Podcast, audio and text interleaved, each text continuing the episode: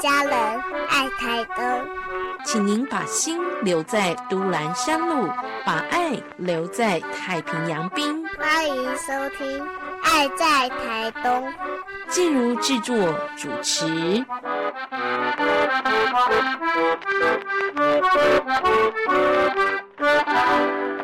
在东海岸月光海音乐会的现场哦，今天呢是首场开幕式，很特别，就是呢在月光海的音乐演出之后，我们竟然有一场星空导览，而且是由在地东海岸的地主队，来自于都兰星空的团队要帮大家导览介绍。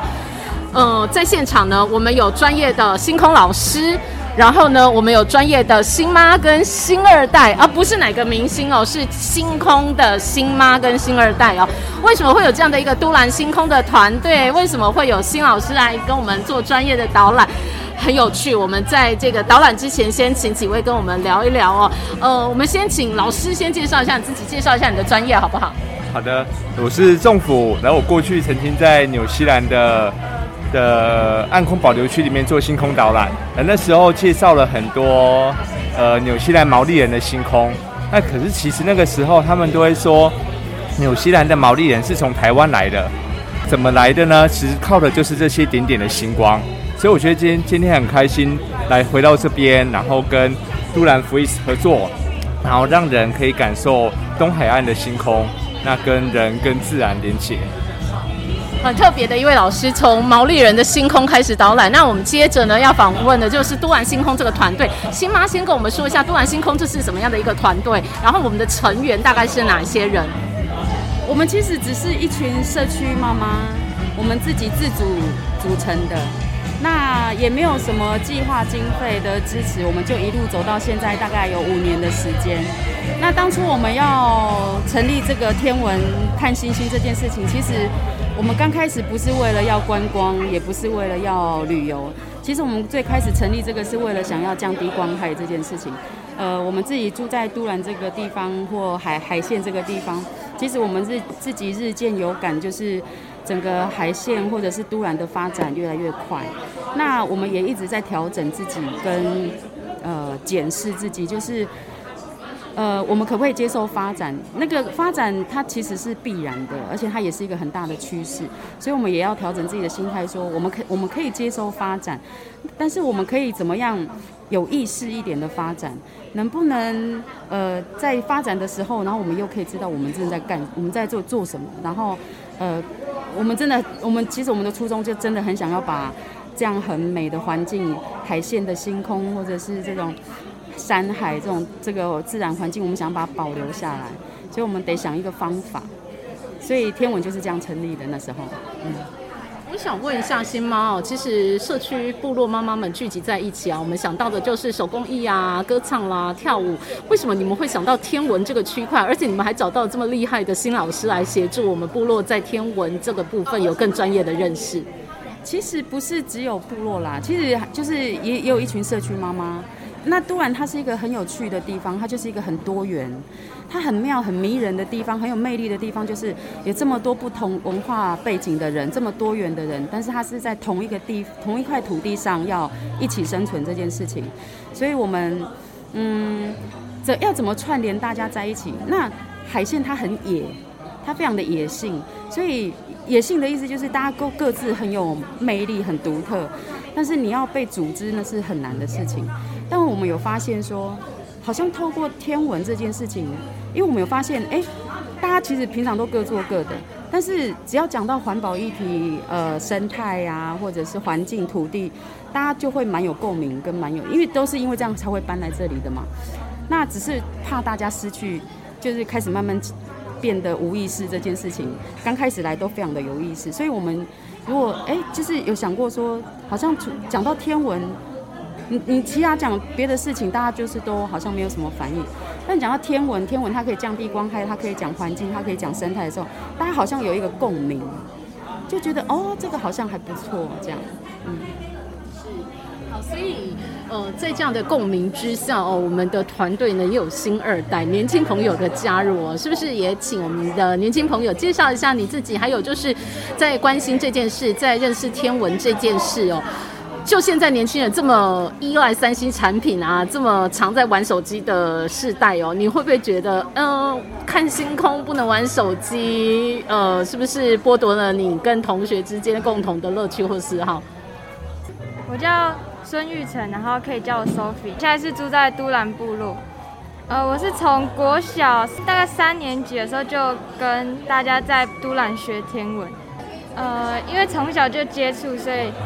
慢慢也发现有对天文有很大兴趣，然后只是因为有一天就是听到说，其实星空它也会绝种，就是我们现在习以为常，在天上这样抬头就可以看到星空，可是其实有一天可能因为光害或者是空气污染的关系，我们就没有办法看到这些星星，所以就觉得呃要好好的来守护这片星空，然后因为我们又是在台东嘛。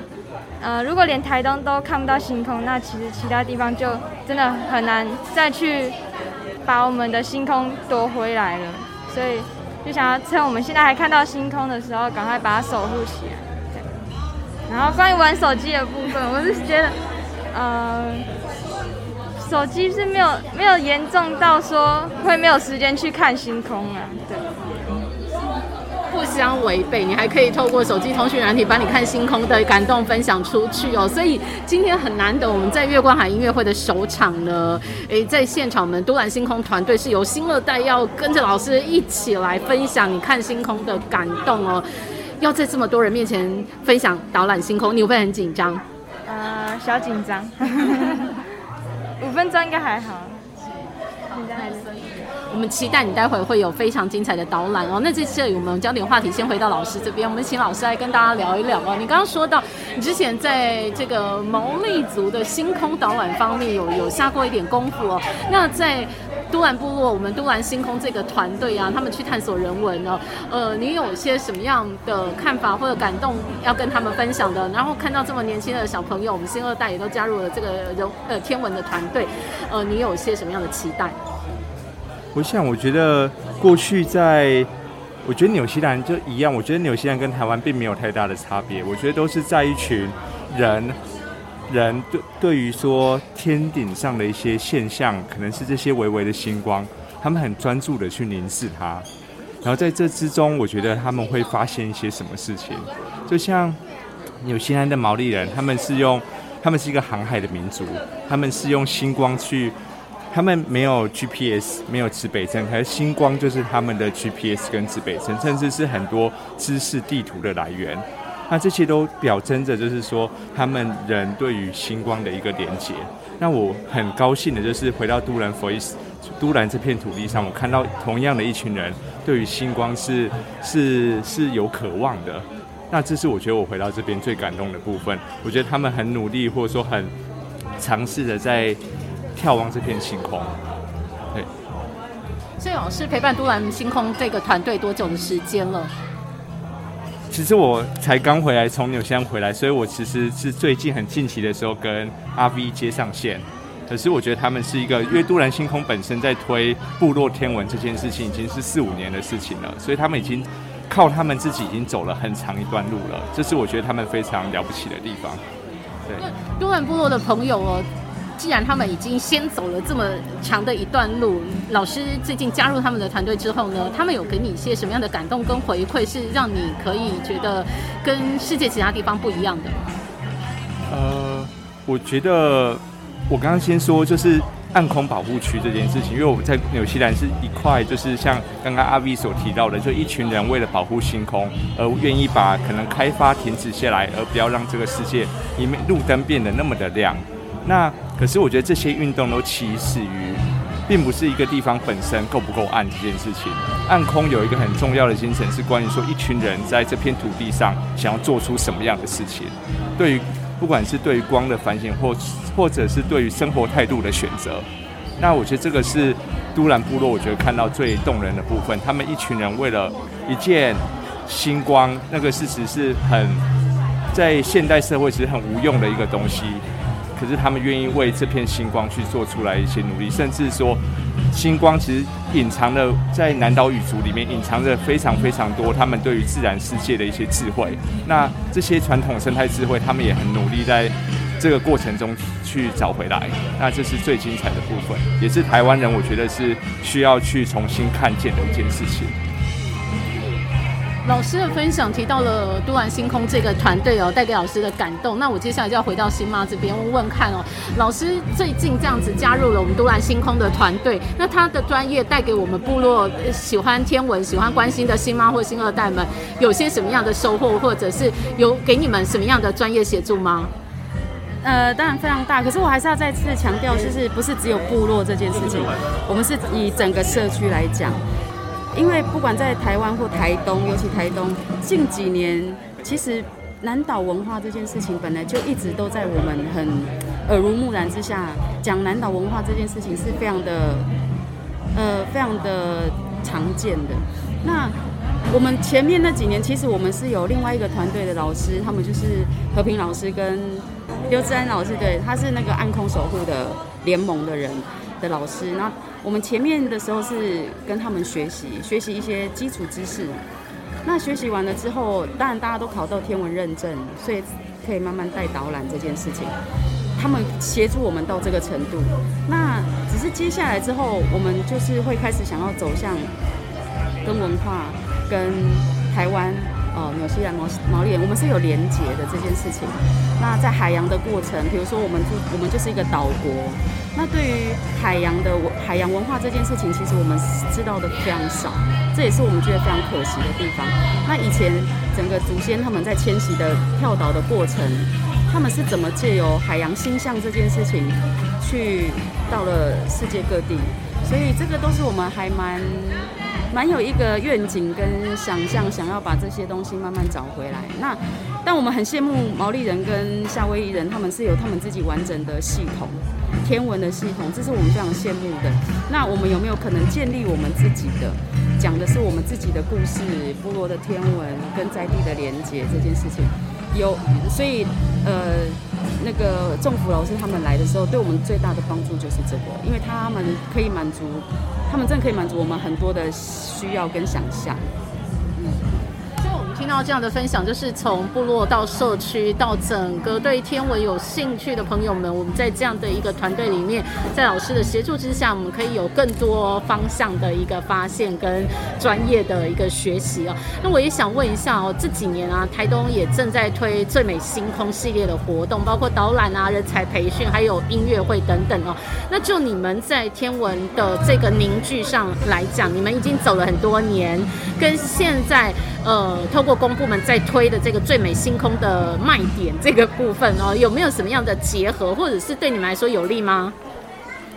嗯，我觉得当然要结合，或者是有合作，也不是都就也不是不可能。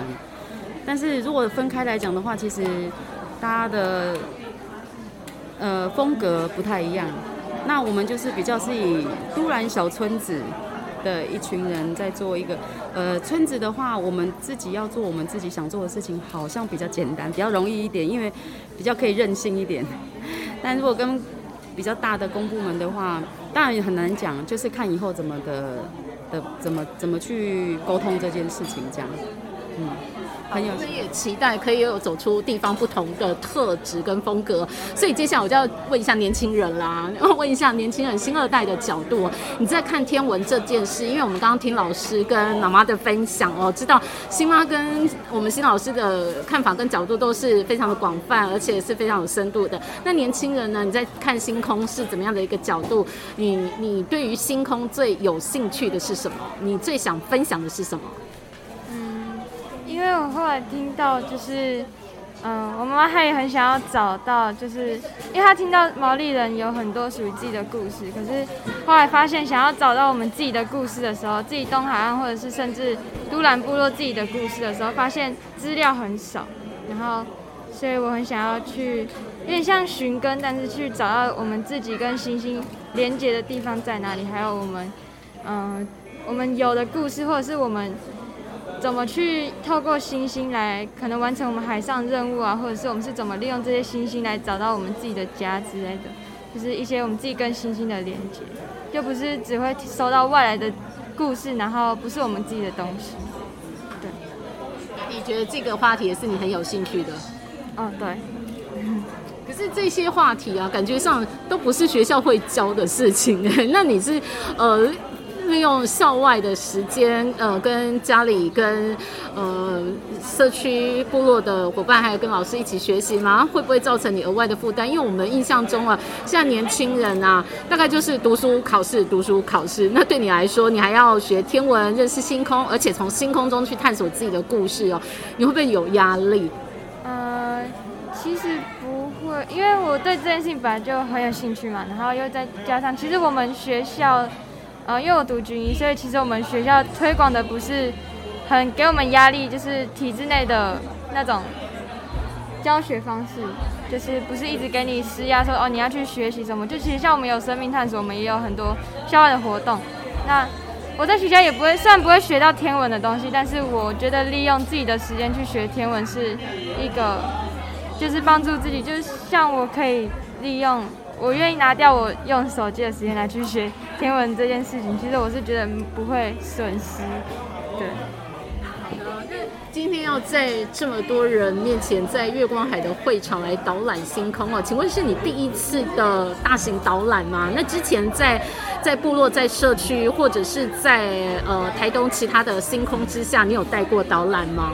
有带过导览，然后也有教小朋友他们看星星，跟讲一些有关星空的故事，但是就是没有这么多人啊，但是形态上是差不多的，对，嗯。那你最喜欢带哪一类型，或者是哪一类人的星空导览？嗯，哪一类人？我觉得小朋友不错，因为他们很可爱。然后我蛮喜欢讲故事的，因为小朋友有时候都蛮喜欢听我讲故事。然后呃，但是我希望我讲的故事是自己的故事，不是去抄别人的故事来讲。这样的分享，我想，呃，听到我们今天节目访问的朋友，应该也会很想听新二代的自己的星空故事。那如果错过了今年度月光海首场的星空导览，那我想问一下，你下一场会是在哪里？或者我们怎么追踪你的星空导览？粉丝页吗？呃，粉丝页就是我们有一个都兰福 East 的呃粉丝页吗？对，粉丝页。是他？推广一下。都兰，我们我们有一个粉丝页叫都兰星空福意思，福意思在阿美语的意思就是眼睛的意思，所以我们也是就是可以告诉大家，哎，多学一个单字这样。那我们有很多新的讯息跟我们要推广的事情，我们都会在粉丝页上面更新，可以关注我们这个粉丝页这样。我们要跟新老师学星空导览，也是关注这个粉丝页就会有讯息吗？新老师最近会留在都兰星空这个团队吗？会的，会的，愿意持续持续一起学习，一起学习。我们有达到非常良好的共识，未来应该会有不错的计划会产生，这样。对。好，所以敬请期待哦，粉丝们，不管是要追新老师、新妈，或者我们的新二代，你要追星空导览或者是星空学习，都锁定都兰星空这样子的一个粉丝专业就可以了，对不对？